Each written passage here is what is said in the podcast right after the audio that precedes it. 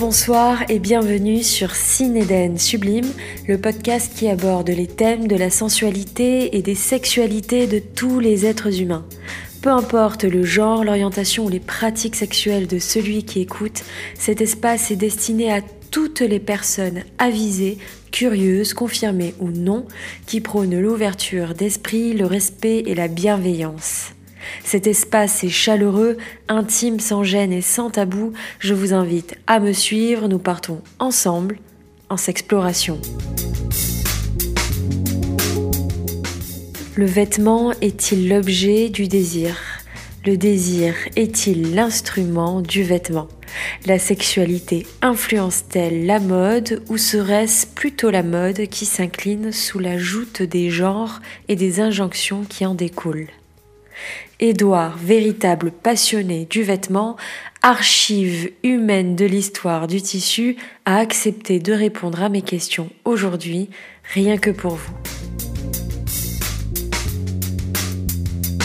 Édouard, peux-tu te présenter s'il te plaît? Alors bonjour Morgane, je m'appelle Édouard, euh, je suis un passionné de vêtements, d'art, de culture en général. Et je suis aussi le copapa avec euh, Gabriel d'une plateforme digitale dédiée aux représentations stylistiques dans l'art qui s'appelle Figure de style. Voilà. Où est-ce qu'on peut la retrouver, euh, cette chaîne? Alors on peut la retrouver sur le compte Instagram Figure de style et aussi sur le site internet Figure de style, figure avec un S et style avec un S. Voilà. Ok. Aujourd'hui, on va parler donc euh, sexualité, vêtements, style, etc. C'est quoi le vêtement pour toi? Alors le vêtement pour moi, d'abord, c'est la continuité de notre être. C'est la prolongation de notre corps. C'est-à-dire que le vêtement est le, reflet de notre personnalité. Euh, c'est certes, ça peut être un bout de tissu, ça peut être euh, un accessoire, mais il est avant tout le reflet de ce que nous sommes et de ce que l'on a envie de montrer aux autres et dans la société. Voilà, c'est pour moi déjà le, le premier point principal par rapport au vêtement, le reflet de soi-même. Et quel est ton rapport, euh, toi, directement aux vêtements? Alors mon rapport aux vêtements, c'est euh, d'abord quelque chose, donc comme je disais au préalable, c'est vraiment quelque chose qui me passionne, donc que ce soit les matières, les couleurs, les formes, mais euh, c'est l'expression de ma personnalité. C'est-à-dire que j'ai une personnalité qui est telle qu'elle, et à travers le vêtement, j'essaye de l'exprimer, j'essaye de la mettre au grand jour et de la mettre en lumière. Donc pour moi, c'est juste une façon d'être moi-même, le vêtement. Donc je vais m'habiller non pas pour les autres, non pas pour le regard des autres, mais je vais m'habiller parce que je me sens bien avec moi-même et j'ai envie de montrer aux autres cette facette de moi, pleine et entière. Hmm. Voilà. Tu m'avais dit quelque chose qui m'avait euh, beaucoup marqué. Euh, je ne pourrais retranscrire exactement cette phrase, mais tu associais l'âme d'une personne aux vêtements. Voilà. C'est vrai parce que euh, on est dans une société où euh, tout est calibré, il y a des cases. C'est-à-dire que dans le, par exemple, si je devais prendre le conseil en, vêtements, aujourd'hui on est très sur la morphologie. Donc il y a un abécédaire de la morphologie, vous avez une morphologie en H, en O, en P, en A, et il va falloir vous habiller en fonction de votre morphologie, en fonction de votre corps. Et euh, c'est ce que je trouve le plus triste, parce que on n'est pas qu'un corps. Notre corps, euh, comme disait Victor Hugo, l'âme est le seul oiseau qui soutienne sa cage. Donc oui, c'est peut-être une cage, mais c'est notre plus belle des cages. Et il faut la sublimer. Et il faut la sublimer en fonction de notre personnalité. Et euh, aujourd'hui, le plus difficile pour les personnes, c'est de s'écouter, de s'approprier qui ils sont, leur corps, et de pouvoir, à travers leurs vêtements, exprimer ce qu'ils ont au fond d'eux-mêmes. Donc euh, vraiment, il, y a, un décalage total entre ce que la société veut promouvoir, par exemple le body positive, qui est quelque chose d'extrêmement beau, d'extrêmement louable, mais en même temps, il privilégie les cases. Et c'est ça qui est très contradictoire, parce qu'on va dire à une personne, oui, il faut, euh, euh, ce n'est pas grave si vous portez tel ou tel vêtement, c'est pas le mal si votre corps ne fait pas du 34 ou du 36, mais en même temps, il faut que vous rentriez dans une case. Et c'est ce qui est le plus complexe pour les personnes aujourd'hui, c'est de trouver le juste milieu entre être bien dans son corps et en même temps pouvoir exprimer à travers le vêtement ce qu'ils sont, ils ou elles sont. Hmm. Voilà. Peux-tu me parler de l'évolution du vêtement au fil du temps et son impact sur le genre? Alors, l'évolution, moi je prendrais un exemple qui est... Euh, qui peut être assez pertinent et qui peut peut-être parler aussi euh, les personnes qui, euh, qui nous écoutent, c'est le rapport entre le 17e, 18e siècle, donc 200 ans en fait d'histoire du vêtement, et euh, l'époque plus contemporaine, début du 20e. Au 17e et 18e siècle, on est euh, bon il y a un genre il y a, a quand même des codes les, hommes sont habillés d'une telle manière on le voit très bien à l'époque de Louis XIV Louis XV Louis XVI où il y a ces, ces grandes vestes ces pantalons aux culottes de soie avec des collants des mocassins vernis euh, et les femmes vont être en corset vont être en robe donc il y a quand même un genre mais par rapport au, au tissu choisi on va dire aux matières choisies il n'y a pas de genre. On va utiliser tant pour les hommes que pour les femmes de la dentelle de la soie, les hommes vont se maquiller, euh, vont se poudrer, vont mettre des perruques, il va y avoir tout un apparat qui va être presque, si je puis, si je puis me permettre, non genré. Et euh, alors que oui, il y a des codes tant pour les hommes que pour les femmes. Mais il y a un peu plus de, comment dire, c'est peut-être euh, le mot est, euh, pas très pertinent, mais il y a un peu plus de fun. On va se laisser aller. Alors là, je parle vraiment d'une couche sociale. On est vraiment dans la, noblesse ou l'aristocratie mais il y aura un peu plus de fun, on, on s'amuse avec le vêtement, et on s'amuse avec les choses. Les perruques de Marie-Antoinette, où il y avait presque des maquettes de bateaux à l'intérieur de ces perruques qui étaient absolument gigantesques, on va s'amuser avec tout ça. Et c'est peut-être l'opulence aussi de cette noblesse de l'époque. Et après la, Révolution française et dans l'époque contemporaine, on va avoir quelque chose de beaucoup plus rigide. Et, et, ça va s'exprimer à partir de la, la, fin du 19e, où par exemple les hommes ne peuvent pas porter autre chose que du noir en ville. Ce n'est pas possible. Vous, portiez des chaussures marron à cette époque-là, c'était banni. Il y avait juste que euh, à la campagne qu'on pouvait euh, se faire, comment dire, qu'on pouvait oser la chaussure marron. Donc c'est quand même très très dérisoire. Et, euh, on va dire que tout ça va va continuer. Après, euh, il va y avoir, on va dire, un petit, comment dire, pendant les années 20, on va avoir quelque chose aussi peut-être de non-genré, où on va encore s'amuser, on va être après, après la Première Guerre mondiale, donc on va essayer de s'amuser, on va moins porter attention au niveau du genre, il va y avoir beaucoup plus de couleurs, et après la Seconde Guerre mondiale va encore, euh, va encore installer une époque assez rigide pour arriver dans les années 60 à une expression libre et entière euh, du vêtement, mais aussi de sa sexualité. On va, la jeunesse va aller aussi à l'encontre des codes, des mœurs de leurs parents ou de leurs grands-parents, et vont s'exprimer pleinement.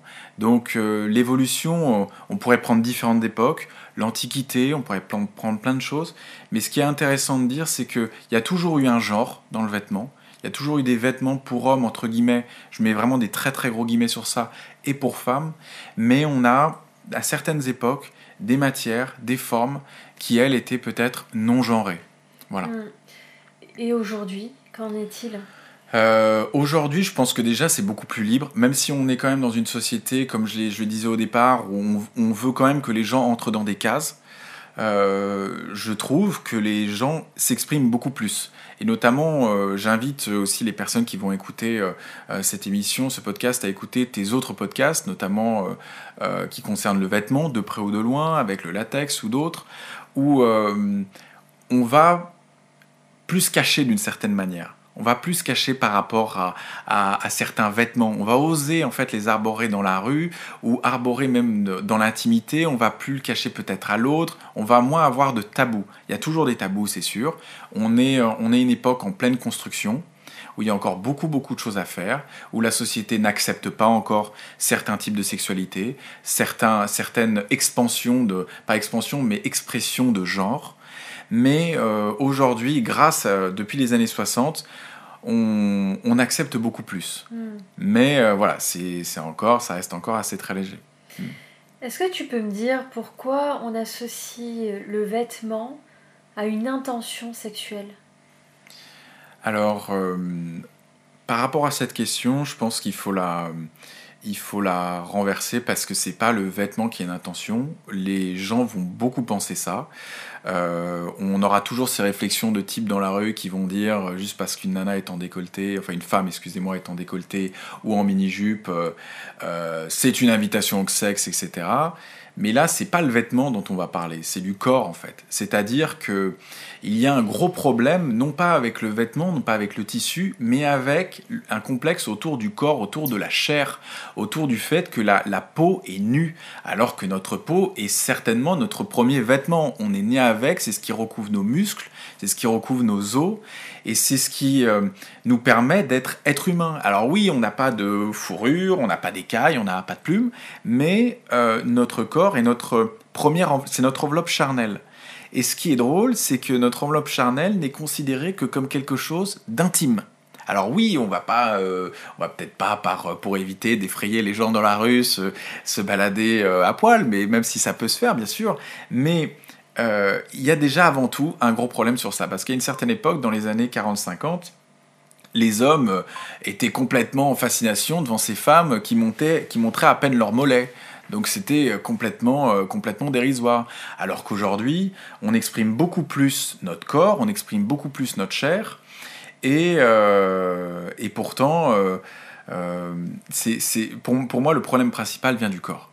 Il vient du corps, il vient de ça, il vient pas du vêtement et que les hommes, tant, les hommes que les femmes, ont peut-être des complexes par rapport à ça et euh, vont croire que l'attirance sexuelle ou la sexualité, euh, ces choses-là vont se faire à travers le vêtement alors que c'est juste euh, une non-acceptation où on ne va pas respecter le corps de l'autre, tout simplement. Donc je pense que déjà, voilà, il, faut, mm. il faut revenir au corps, à la peau, à la chair et respecter d'abord la peau, la chair, le corps, qu'elle ne doit pas être respectée seulement dans l'intimité de la relation, mais aussi tout le temps.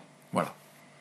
Comment la mode a pu influencer la, sexualité à travers les époques? Oui, alors bien sûr, on peut dire que la mode peut influencer la sexualité, c'est sûr.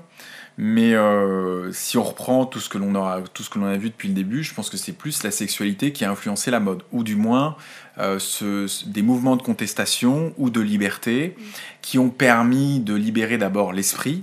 On, on, a parlé du corps, mais c'est pareil, c'est-à-dire qu'on libère son esprit de certains codes, de certains carcans, qui nous permet d'exprimer notre corps, donc notre sexualité après, et qui après, aux yeux de tous, ensuite, nous permet de nous exprimer à travers le vêtement. Et euh, donc, euh, si on prend les années 60, qui est vraiment une, une période où on va euh, faire un tabula rasa de tout ce qui a été édicté, édifié par le passé, par, par ses par leurs parents, par les grands-parents. Du jour au lendemain, on va mettre la mini-jupe, on va avoir euh, Chanel, bon, un peu bien avant, mais qui va, elle, prendre des vêtements du vestiaire masculin pour les mettre chez les femmes. Je pense notamment au pantalon. Le pantalon était interdit pour les femmes. Il était interdit dans les années 30, 40, 50 qu'une femme soit en pantalon. C'était alors là. Euh, c'était pire que la prison là. C'était euh, sacrilège. C'était sacrilège. Donc il fallait une jupe et, et encore qu'elle s'arrête au mollet. Mais, euh, et après, plus tard, Yves Saint-Laurent qui a repris la saharienne ou qui va prendre le costume. C'est-à-dire que là, on va prendre le smoking, on va l'adapter pour la femme. Donc, on va créer en fin de compte quelque chose. Euh, on va créer des, des, vêtements qui vont infirmer un genre, une sexualité et qui vont peut-être donner de surcroît une, une, attirance sexuelle par rapport à ça. Parce que on va se déjouer de tous les codes. De quelque chose qui était autoritaire, masculin, viril, on va, on va l'offrir, on va donner l'opportunité à la femme de, de porter ces habits-là, et donc d'incarner des figures non plus, et je le dis aussi avec des gros guillemets, parce que quand on voit des films en noir et blanc, c'est ce qui se passe, c'est qu'on a l'homme qui est extrêmement viril, alors on le prend des fois sous un angle, même s'il n'est pas très grand, on essaye de le prendre en contrebas pour qu'il paraisse énorme par rapport à la femme qu'il a à côté de lui, qu'il ait une carrure gigantesque, donc on va avoir ce qu'on appelle ces, ces, euh, ces power suits, donc ces, ces, costumes avec beaucoup de padding, beaucoup d'épaules, qui vont inspirer l'autorité et la virilité, alors que la femme est, euh, était une espèce de, de potiche qui regarde cet homme avec des yeux brillants dans les yeux, enfin avec, avec de la lumière dans les yeux.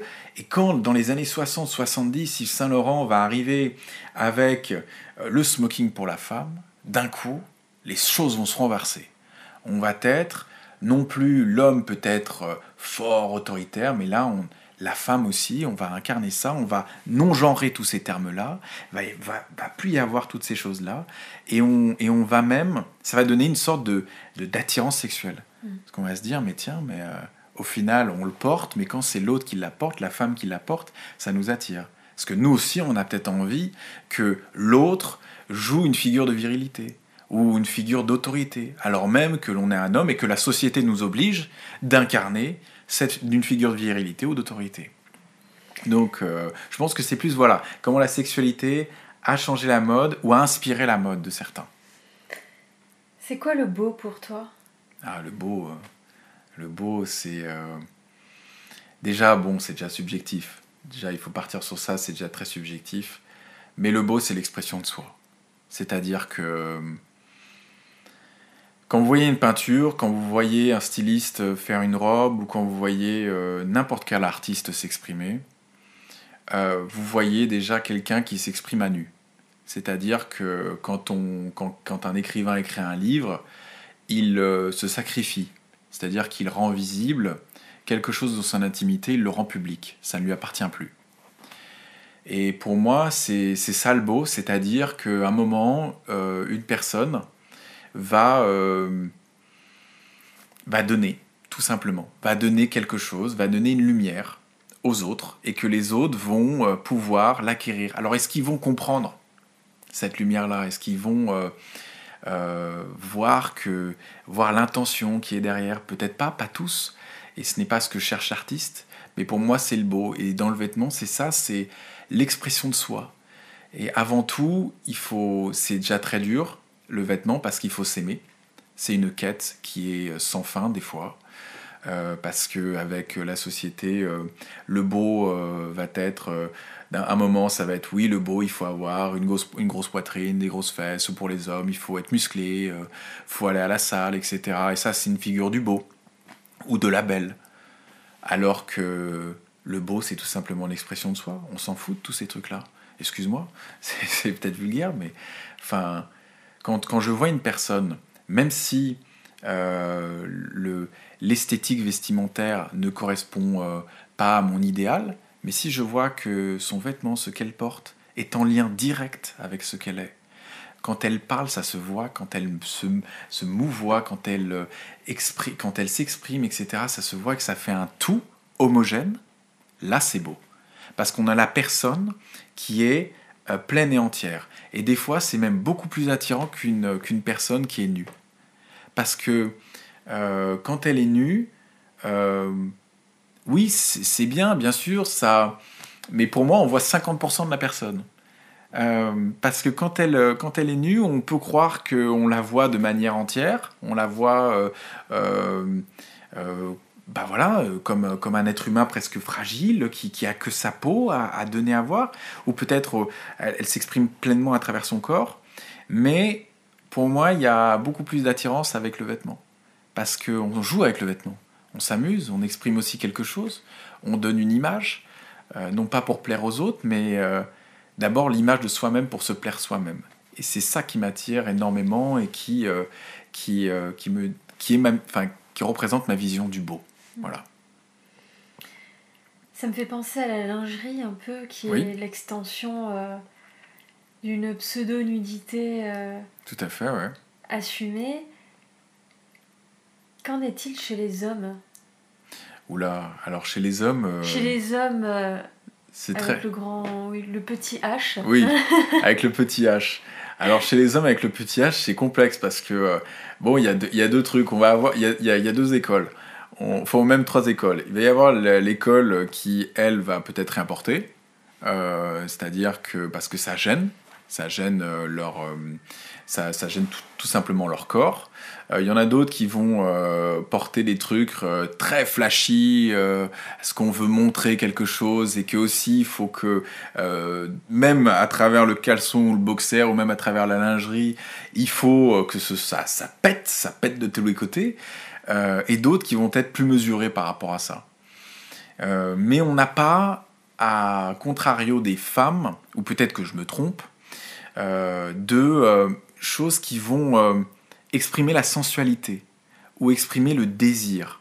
Du moins, je ne le vois pas. Alors oui, on peut avoir de belles matières peut avoir de très belles matières, on peut avoir vraiment des choses qui soient très très bien faites dans des beaux cotons dans de la soie. Euh, euh, ça existe, euh, ça, ça coûte très très très très cher, mais on n'a on pas ça. C'est plus une vision qui est très féminine.